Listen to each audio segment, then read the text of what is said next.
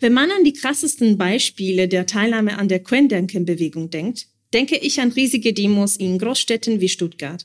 Gerade vor einem Monat gemeinsam mit der extremen Rechten vor der Landesgeschäftsstelle der Grünen. Oder an die versuchte Stürmung des Reichstages im August 2020. Die Bewegung ist aber auch sehr präsent auf dem Land. Und die städtischen Demos sind ja eigentlich nur so groß, weil viele aus den Umgebungen in die Stadt reisen. Wir versuchen also heute ein differenziertes Bild zu vermitteln. Ist die Bewegung unterschiedlich im städtischen und ländlichen Raum? Was sind dabei die wichtigsten Merkmale? Und wie können wir darauf reagieren? Du hörst eine neue Folge von Ein Spaziergang im Süden, ein Podcast der Heinrich Böll Stiftung Baden-Württemberg und der Petra Kelly Stiftung über die Querdenkenbewegung in Süddeutschland, ihre Entwicklungen und was es für uns alle bedeutet.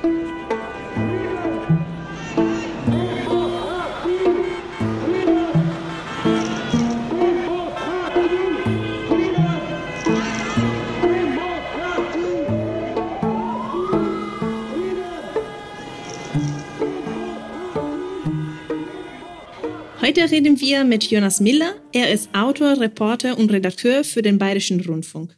Seine Interessen und Schwerpunktthemen liegen bei der inneren Sicherheit, Justiz, Kriminalität, Rechtsextremismus und Terrorismus. Er hat übrigens für die Petra Kelly Stiftung bereits einen Vortrag gehalten, den wir aufgenommen haben. Der Link findest du wie immer in den Show Notes. Liebe Sabine, lieber Jonas, vielen Dank äh, für eure Zeit für die heutige Folge. Ähm, man kann schon sagen, in Bayern haben wir sowohl große Ballungszentren wie München oder Nürnberg als auch riesige Landflächen. Das ist also vielleicht ein gutes Beispiel, um das heutige Thema zu betrachten. Wo ist hier die Bewegung am stärksten und warum? Also wenn man sich erstmal diese Bewegung, dieses Querdenkermilieu von Beginn an anschaut, dann haben wir gesehen, vor allem Anfang der Pandemie im März, April 2020, als es dann auch hier in Deutschland die Einschränkungen gegeben hat, da gab es diese Vernetzung bei Telegram und das eben hauptsächlich in den Städten. Also Telegram ist ein Messenger-Dienst, ähnlich wie WhatsApp, nur dass man da ähm, für viele ähm, anonymer eben sich austauschen kann und da haben sie sich von Anfang an vor allem in den Ballungsräumen, in den Städten Nürnberg und München in Bayern haben sie sich da vernetzt. Und wenn wir uns das mal kurz nochmal vergegenwärtigen. Wir hatten ja dann die ersten nicht angemeldeten Kundgebungen im April 2020 in Nürnberg respektive in München. Da waren erst relativ wenige Leute da. Es sind 30 bis 60 Leute gewesen am Anfang und wenige Tage später hatten wir aber dann schon Kundgebungen mit bis zu 4000 Leuten, die ähm, ja demonstriert haben gegen die Corona-Maßnahmen oder gegen das Virus an sich. Aber es hat sich ja auch dann im Laufe der Monate ist das Ganze auch noch ein bisschen gewachsen. Wir hatten die größte Demonstration in Bayern im Dezember 2021 in Nürnberg mit rund 12.000 äh, Leuten. Aber auch in München hatten wir mehr als 5.000 Leute auf äh, Demonstrationen. Aber es zeigt sich schon, es gibt so einen Hotspot, sage ich mal, einen Hotspot Franken, der da durchaus erkennbar gewesen ist. Es gibt jetzt da verschiedene Thesen, warum das so ähm, gewesen ist. Ähm, Nürnberg ist auf der einen Seite gut erreichbar, auch aus Nachbarbundesländern wie beispielsweise Baden-Württemberg, Hessen, Thüringen eben oder in München natürlich ähm, auch eine gute Erreichbarkeit da gewesen. Aber das ist nur eine von mehreren Thesen, sage ich mal. Wir sehen es auch jetzt gerade wieder, Ende 2002 oder Mitte, Ende 2022 im Herbst. Die Demonstrationsteilnehmerinnen und Demonstrationsteilnehmer, die steigen von ihrer, von der Anzahl ähm, steigen die wieder. Das heißt, wir haben wieder mehr Leute auf den Straßen. Wichtig ist aber immer bei diesen ganzen Demonstrationen, wenn man sich die auch anschaut, diese Großdemonstrationen, das sind ja nicht nur immer die Demonstrantinnen und Demonstranten aus einer Stadt, sondern die kommen natürlich von überall her. Ähm, es gibt auch Absprachen, um natürlich auch größer zu wirken. Das heißt, die eine Demonstration sagt, okay, wir gehen dann eben in die nächste Stadt. Die Organisationen, Organisatoren arbeiten da zusammen, um eben auch größer in der Fläche äh, zu wirken. Und äh, zu Hochzeiten hatten wir aber bis zu 200 Demonstrationen, sogenannte Spaziergänge, also unangemeldete Demonstrationen in Bayern. Allerdings natürlich mit unterschiedlicher Quantität an Teilnehmerinnen. Das heißt, wir hatten zum Beispiel kleinere Demonstrationen, da waren es dann 50 Leute, wir hatten größere, da waren es dann mehr als äh, 1000 Leute. Aber ich möchte noch mal kurz auf, dieses, auf diese Franken-These zurückkommen. Wenn wir uns nämlich diese Demonstrationen anschauen, bei den Demonstrationen mit dem meisten Konfliktpotenzial, da denkt man dann, natürlich sofort an diese Demonstration in Schweinfurt, also auch wieder Franken, in Unterfranken ist das, das war im Dezember 2021, da waren 2500 Leute, gewaltbereite Leute dabei bei dieser Demonstration, die haben Polizeibeamte angegriffen, die haben wiederum Pfefferspray und Knüppel eingesetzt, um sich da ähm, zu wehren. Und dann gab es eine in meinen Augen äh, verantwortungslose Mutter, die hatte ihr vierjähriges Kind mitgenommen, quasi wollte da eine Polizeikette durchbrechen. Und das Kind ist dann in so einer in so einer Nebelwolke aus Pfefferspray hineingeraten und ähm, hat dann eben auch diese Bilder ähm, produziert, die wir dann später alle gesehen haben. Also auch hier sieht man wieder, dass äh, Franken da so ein Konfliktpotenzial auch äh, gegeben hat, vor allem eben in dieser Region Nordbayern. Und letztlich noch ein Punkt dazu. Es gibt ja immer wieder Leute, die jetzt zum Beispiel mich fragen, ähm, wie schätze ich denn die zukünftigen Demonstrationen ein? Wie schätze ich denn die Lage gerade aktuell ein? Und da kann ich nur sagen, man kann es nicht im Vorfeld immer einschätzen, wie sich eine Demonstration entwickelt, wie das Gewaltpotenzial ist und so weiter. Es ist aber so, ich beobachte hauptsächlich die Chatgruppen, beispielsweise bei Telegram und schaue mir natürlich auch die Demonstrationen auf den Straßen an und dann ein Bild mir machen zu können, wie könnte diese Demonstration in den kommenden Wochen vielleicht stattfinden, wie ist einfach auch die Stimmung auf der Straße? Und ähm, es gibt viele Kolleginnen und Kollegen, die zu diesem Thema recherchieren, die ähm, dann beispielsweise auch mich fragen, aber es sind auch zum Beispiel staatliche Stellen, die nachgefragt haben, was denn meine Einschätzung wäre zu Demonstrationen. Also ich würde jetzt mal so im, ums kurz nochmal zusammenzufassen, äh, zu sagen, ähm, Nordbayern ist auf jeden Fall ein, ein Hotspot gewesen dieser Demonstrationen. Es gibt äh, verschiedene Thesen dazu, aber eine abschließende These, die alles beantwortet, die gibt's meiner Meinung nach dazu auch nicht. Neben der Erreichbarkeit, was sind denn vielleicht weitere Punkte, die dich persönlich überzeugen, so als These? Äh, obwohl wir natürlich, wie du schon angedeutet hast, es, es gibt mehrere Thesen, die vielleicht gleichzeitig gelten oder für unterschiedlichen Personen dann unterschiedlich einwirken. Also wenn wir mal von Beginn wieder uns auch das anschauen, dann ist es so gewesen, dass diese ersten Vernetzungen, die es ja gegeben hat in Bayern, die haben tatsächlich auch in Nürnberg stattgefunden, in und um Nürnberg herum. Und da, wenn man sich angeguckt hatte, wer war denn da sofort mit auf der Straße, wer war denn da sofort ähm, aktiv von vorne dabei, dann sind es alles Leute, die wir aus dem rechten Spektrum bereits kannten, aus dem organisierten Rechtsextremismus beispielsweise, allerdings jeglicher Couleur. Also wir hatten da Reichsbürger dabei, wir hatten da Leute, die bei Pegida-Demonstrationen ähm, dabei gewesen sind, Leute aus dem Holocaust-Leugner-Milieu, aber auch Leute, die bei der Partei AfD sich zum Beispiel engagieren. Und die haben da alle sich äh, zusammengefunden und ähm, das ist meine These durchaus auch aufgrund ähm, ja, der vergangenen äh, Entwicklungen, dass sich die Leute bereits kannten und da halt eben einfach diesen Austausch auch schon ähm, gefunden haben, beziehungsweise dieser Austausch ja schon vor der Corona-Pandemie stattgefunden hat. Von dem her war es vielleicht auch einfacher, sich ähm, dahingehend dann auch ähm, zusammenzusetzen, sich zu netzwerken und dann eben auch diese Kundgebungen durchzuführen. Und wir wissen ja, dass vor allem in Nordbayern vor allem die ähm, rechte Szene eine, einen Rückzugsraum sich geschaffen hat bis vor ein paar Jahren. Die organisierte rechtsextreme Szene hat es aber nicht geschafft, hier in Nürnberg und Umgebung oder allgemein in Nordbayern ähm, große politische Erfolge zu feiern. Aber es war in den vergangenen 15 Jahren schon so, dass die rechte Szene sich deutlich auf die Region Franken konzentriert hat.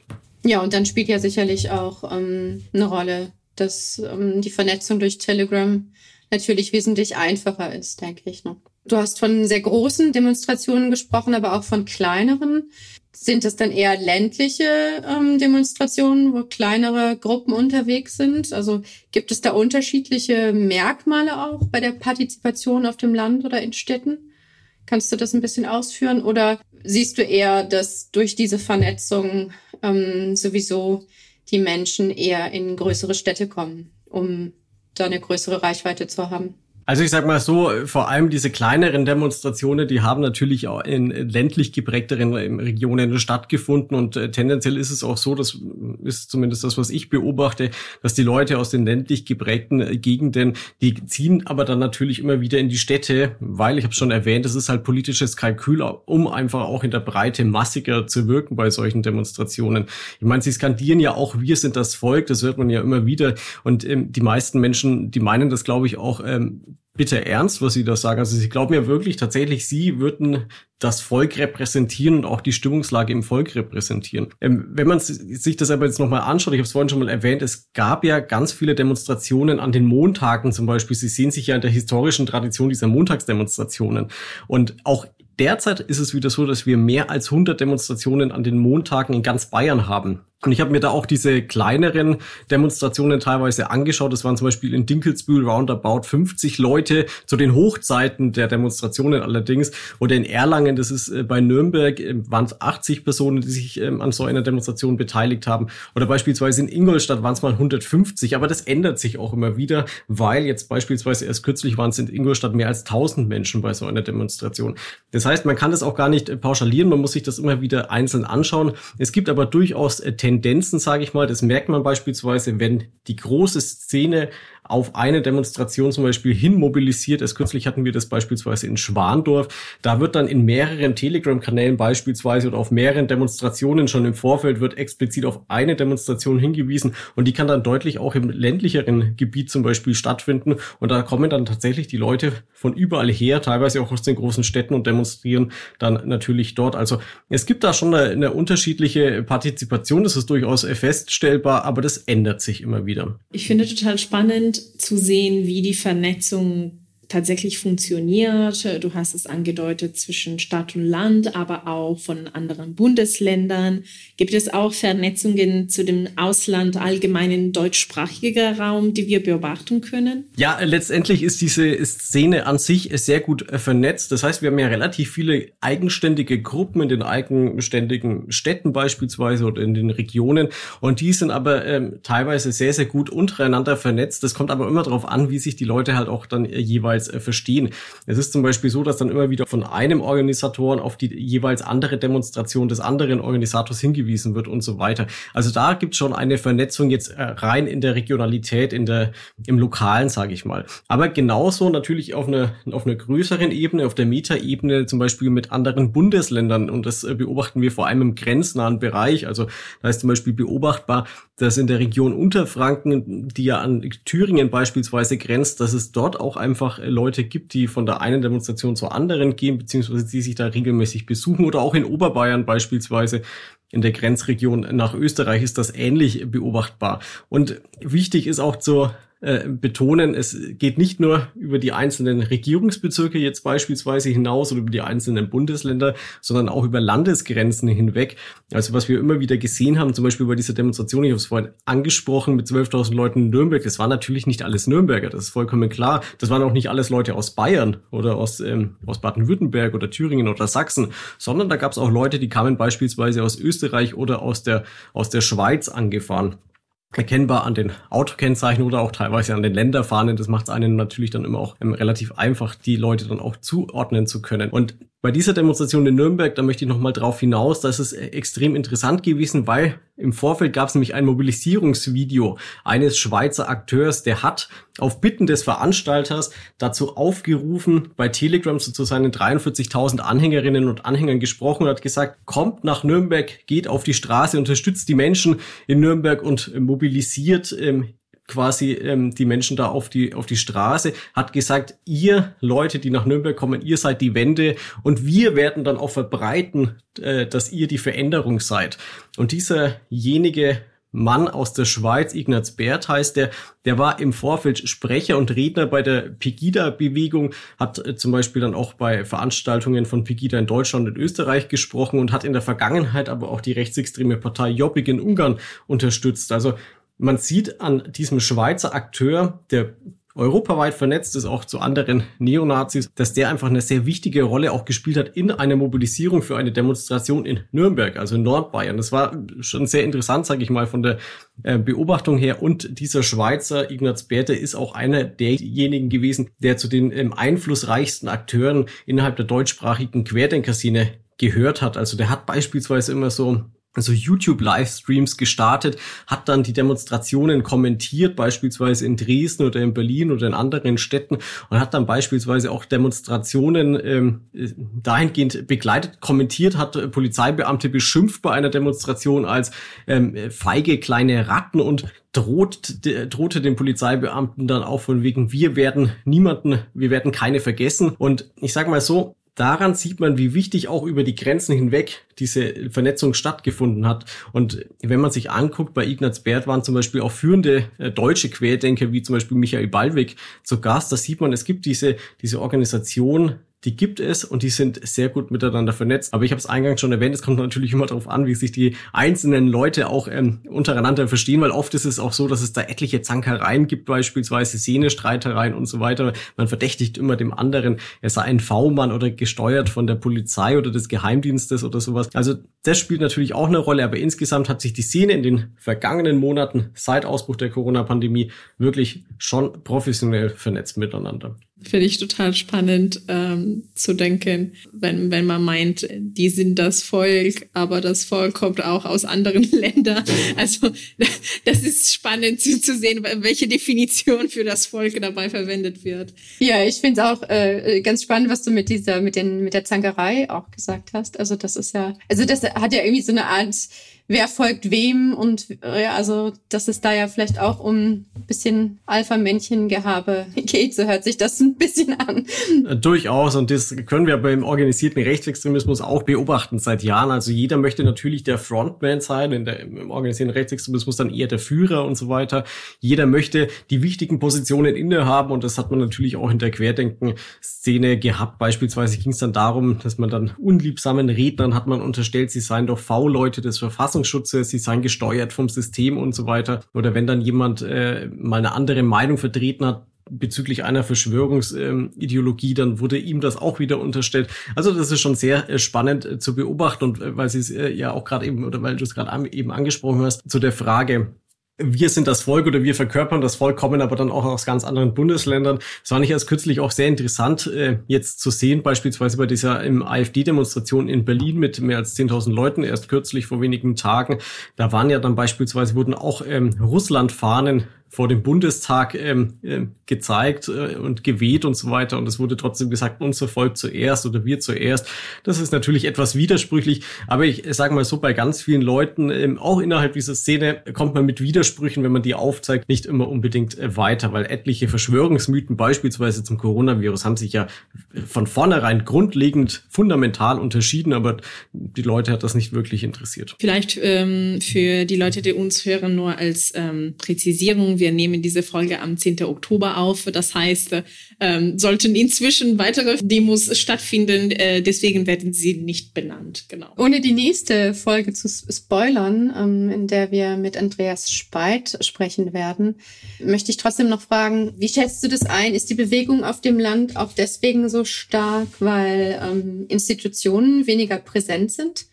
Und die Regierung vielleicht so weit weg scheint? Ja, da gibt's eine sehr interessante These, sage ich mal, äh, vor allem zur ländlichen Region beziehungsweise zum Alpenraum, weil da hat nämlich der Religionswissenschaftler Michael Blume hat dazu nämlich eine, eine These, die Alpenraumthese, die hat er äh, mal geäußert, äh, dies zurückzuführen, eben darauf, dass in den besonders bergigen Regionen oder halt ähm, in den Tälern vor allem auch im Alpenraum, dass, dass diese Regionen durchaus ein Impfproblem hatten. Das heißt, da haben sich deutlich weniger Menschen impfen lassen als jetzt zum Beispiel in weniger bergigen Regionen. Und er hat es dann äh, damit erklärt, dass dort ähm, in diesen Regionen die Selbstverwaltung einfach so stark verwurzelt ist über Jahrzehnte, über Jahrhunderte quasi als in den Städten und ähm, dass es dort eine eine ganz äh, eine historische äh, Verbindung quasi auch gibt zu Verschwörungsmythen und hat es dann beispielsweise am, am, am Fall Antisemitismus erklärt. Er hat nämlich zum Beispiel gesagt, dass der italienische Faschismus, der ist ja in Mailand entstanden, die NSDAP wiederum in Deutschland hat sich ja in Bayern Bayern gegründet und auch die ersten Unruhen gegen die Pockerimpfungen im 19. Jahrhundert, die fanden ja im heutigen Baden-Württemberg statt. Das sind ja alles Regionen, jetzt Mailand, Bayern, Baden-Württemberg, wo man sagt, da ist durchaus etwas bergiger. Ähm, was diese, diese Alpenraumthese eben untermauert. Und seine, seine These jetzt kurz zusammengefasst sagt letztendlich, diese Alpenregionen, die Alpentäler, die haben sich einfach über Jahrtausende selbst verwaltet, haben sich da sprachliche Gemeinschaften gebildet. Und diese Ideale sind dann natürlich mit einer Zentralstaatlichkeit, mit einer Industrialisierung dann nicht mehr ähm, wirklich, die konnten nicht mehr d'accord gehen sozusagen. Das heißt, diese, ich sage jetzt mal, Naturromantik, die man da vielleicht erkennt, die ist mit wissenschaftlicher Evidenz dann einfach nicht äh, vereinbar gewesen. Aber ich äh, finde es auch ganz wichtig, weil man muss natürlich auch betonen, es gibt auch viele liberale Ideen, die aus dem Alpenraum äh, gekommen sind, wie beispielsweise jetzt das Land, in dem ich lebe, im Freistaat Bayern. Das hat sich ja auch ähm, von monarchischer Abhängigkeit irgendwann mal lösen können. Letztlich ist es aber so, das ist eine These, die finde ich ganz spannend Ich habe es aber vorhin schon mal erwähnt, wir haben natürlich auf dem Land eine ganz andere gesellschaftliche Teilhabe als in der Stadt. Also man ist ja dann beispielsweise organisiert in irgendwelchen Vereinen oder ähnliches, die ja teilweise wirklich alt eingesessen sind und in der Stadt hat man natürlich, das ist vollkommen logisch, da gibt es ja viel mehr Menschen. Das heißt, man hat natürlich freilich viel mehr Möglichkeiten, sich da auch zu verbinden mit Leuten in den, in den Städten. Und wenn man jetzt sich aber mal die Wahlergebnisse anschaut, dann finde ich es vor allem auch in Österreich, auch wieder bergige Region, äh, interessant, weil da sieht man ja ganz deutlich, dass in den Regionen, in den ländlicheren Regionen einfach viel konservativer gewählt wird als jetzt in den Städten. Da wird nämlich eher liberal gewählt. Und ich meine, es gibt ja auch konservative Parteien, die haben ja fürs Impfen geworben zumindest in Bayern, aber sie haben eben manche nicht wirklich erreichen können. Das hat man, glaube ich, ganz, ganz deutlich gesehen. Ich glaube, das ist ähnlich wie bei den Demonstrationen, äh, wo finden die meisten statt. Es gibt da viele Erkläransätze zu Thesen, ähm, die da vielleicht zusammenspielen. Ich finde aber diese Alpenraumthese, diese Naturromantik, Politik versus der wissenschaftlichen Evidenz, die finde ich auf jeden Fall ähm, ziemlich spannend, muss ich ganz ehrlich sagen. Ja, wir haben uns zusammengerissen, um nicht zu lachen, während du das erklärt hast, weil äh, in der zehnten Folge dieser Podcast-Reihe äh, reden wir tatsächlich mit, mit Herrn Blume und er hat auch seine These ja ganz ähm, deutlich geklärt. Ich finde total äh, cool, was du sagst, eben zum, zum so Vereinstraditionen äh, auf dem Land. Ich denke auch alleine in Bayern, wenn man an die Tradition der Stammtischkultur denkt, ähm, dass das auf dem Land viel stärker geprägt ist als, als in der Stadt. Und, und ähm, das ist auch einfach ein Ort, wo eine Gelegenheit, sich auch über politische Themen sich auszutauschen, über den Alltagsleben. Und dadurch äh, verbreiten sich auch äh, nicht nur so äh, gute Diskussionsfaden, sondern auch eben Verschwörungsideologien wahrscheinlich. Vielleicht äh, ähm, als, als deine Einschätzung, weil äh, während der, unserer gesamten Podcast-Reihe haben wir immer versucht, äh, den Unterschied zu machen zwischen berechtigte Kritik an der Politik, was eigentlich zu einer gesunde demokratische Gesellschaft machte. Wir haben letztendlich auch gesehen, dass äh, zu diese ähm, Energiekrise, wer die unter anderem Gewerkschaften auch zu Demos aufgerufen haben, um unter anderem auch dieses Thema weg von, von den Rechten äh, zu nehmen ähm, und eine so eben berechtigte Kritik seine seine seine Dasein zu, zu haben. Und äh, eben ähm, also den den Unterschied zu machen so zwischen berechtigter Kritik äh, äh und aktive demokratisches Verhalten zwischen eben Kritik, die grundlegend an der demokratischen Institutionen geht, äh, die eigentlich äh, unsere Gesellschaft schadet, wie eben in der Fall grundsätzlich von, von den Querdenkenbewegung. Meinst du, dass eben diese Stadt-Land-Unterschiede auch damit zu tun hat, dass die Impfkampagne und die Kommunikation äh, darüber, ja, es wäre besser gewesen, wenn sie so mehr dezentral stattgefunden hätte oder äh, was, was hätten wir denn denn anders als, als Gesellschaft anders machen können? Schwierige äh, Frage letztendlich. Ich weiß nicht, ob es etwas genutzt hätte, wenn wir die Impfkampagne mehr dezentral hätten stattfinden lassen. Das, das kann ich nicht beantworten. Aber ich glaube, natürlich hätte man diese, diese Verschwörungsmythen, die ja von Beginn der Corona-Pandemie ähm, von Beginn an weiterverbreitet wurden und die Fake News, die hätte man von Anfang an früher bekämpfen müssen und nicht nur ähm, ablächeln müssen, ähm, nicht ernst nehmen müssen, sondern man hätte da von vornherein gegensteuern sollen. Und vor allem, mit was steuert man gegen? Natürlich mit Aufklärung und zwar auf allen Ebenen.